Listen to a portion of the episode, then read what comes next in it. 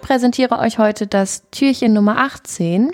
Mein Name ist Annika Hinrichs. Ich komme aus dem schönen Kirchenkreis Friesland-Wilhelmshaven und bin zurzeit auch im EU-Vorstand. Die Geschichte, die ich euch vorlesen möchte, heißt Wie Ochs und Esel zur Krippe im Stall von Bethlehem kamen von Eckhard Leiser. Das wird wohl nicht einfach werden, sagt sich Erzengel Michael und strich sich sorgenvoll über seine wallenden Locken. Er war eigens vom Erzengel Gabriel beauftragt worden, passende Tiere für den Stall zu bestimmen. Die Zeit drängte, denn die Geburt des kleinen Jesuskindes im Stall von Bethlehem stand kurz bevor. Die Hirten, wie auch die drei Weisen aus dem Morgenland, waren bereits unterwegs, um den Stern von Bethlehem zu folgen, der sich zu dem Kind in der Krippe führen würde. Erzengel Michael rief sogleich alle Tiere aus dem Umkreis zu sich, um eine Entscheidung zu treffen. Als erstes drängte sich der Löwe vor. Ich bin der König aller Tiere und habe von nichts Angst. Zum Beweis brüllte er kräftig, wie es nur ein richtiger Löwe kann, so dass Engel Michael zurückzuckte. Ich zerreiße jeden, der dem Jesuskind zu nahe kommt, bekräftigte der Löwe zusätzlich. Aber Erzengel Michael schüttelte den Kopf. Denn das war ihm doch zu gefährlich.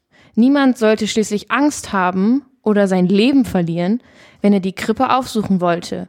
Er lobte den Löwen für seine Kraft und seinen Mut, betonte aber, dass alle Besucher beim Jesuskind willkommen seien und keine Angst bekommen dürften. Er wandte sich dem Affen zu, der gleich seine Gewandtheit und Schnelligkeit vor Augen führte und flink herumturnte. Erzengel Michael zeigte sich beeindruckt doch das war ihm viel zu unruhig. Nehmt doch mich, sagte der Fuchs. Ich bin ein raffinierter Dieb und kann für das Jesuskind alles stehlen, was es braucht. Doch ein solch sündhaftes Verhalten kam für Erzengel Michael überhaupt nicht in Frage. Er wies den Fuchs energisch in die Schranken und forderte ihn auf, künftig auf ehrliche Weise seinen Lebensunterhalt zu verdienen. Nun traf der Hofhund des Stallbesitzers nach vorne, ich bin ein guter Wachhund und habe schon einige Diebe verjagt, sagte er voller Stolz. Das zählt hier nicht, gab Erzengel Michael zurück. Hier müssen keine Diebe verjagt werden, aber mach du nur weiterhin deine gute Arbeit. Leise schlich sich nun die Hauskatze nach vorne. Sie sagte in ihrem miauenden Singsang, ich habe ein sanftes Gemüt und würde das Jesuskind abschlecken, bis es ganz sauber ist. Erzengel Michael schüttelte sich. Das ist sicher gut gemeint, liebe Katze, aber das Jesuskind abschlecken, das geht nun wirklich nicht. In der Folge stellten sich noch viele andere Tiere vor, darunter eine Schlange, ein Mäuslein, eine Giraffe und ein Elefant. Die beiden letztgenannten waren eindeutig zu groß für den Stall. Sie hätten nicht einmal durch die Tür gepasst. Die Schlange hätte wohl zu große Angst ausgelöst und ein Mäuslein wäre wohl auch nicht passend gewesen. Die Schafe wollten lieber in ihrer Herde bleiben und der Ziegenbock roch einfach zu streng. Aber Erzengel Michael fand für alle aufmunternde Worte, denn jedes Tier ist ein Geschöpf Gottes. Schließlich wandte sich Engel Michael dem Ochsen und dem Esel zu, die ganz hinten standen und sich gar nicht nach vorne getraut hatten.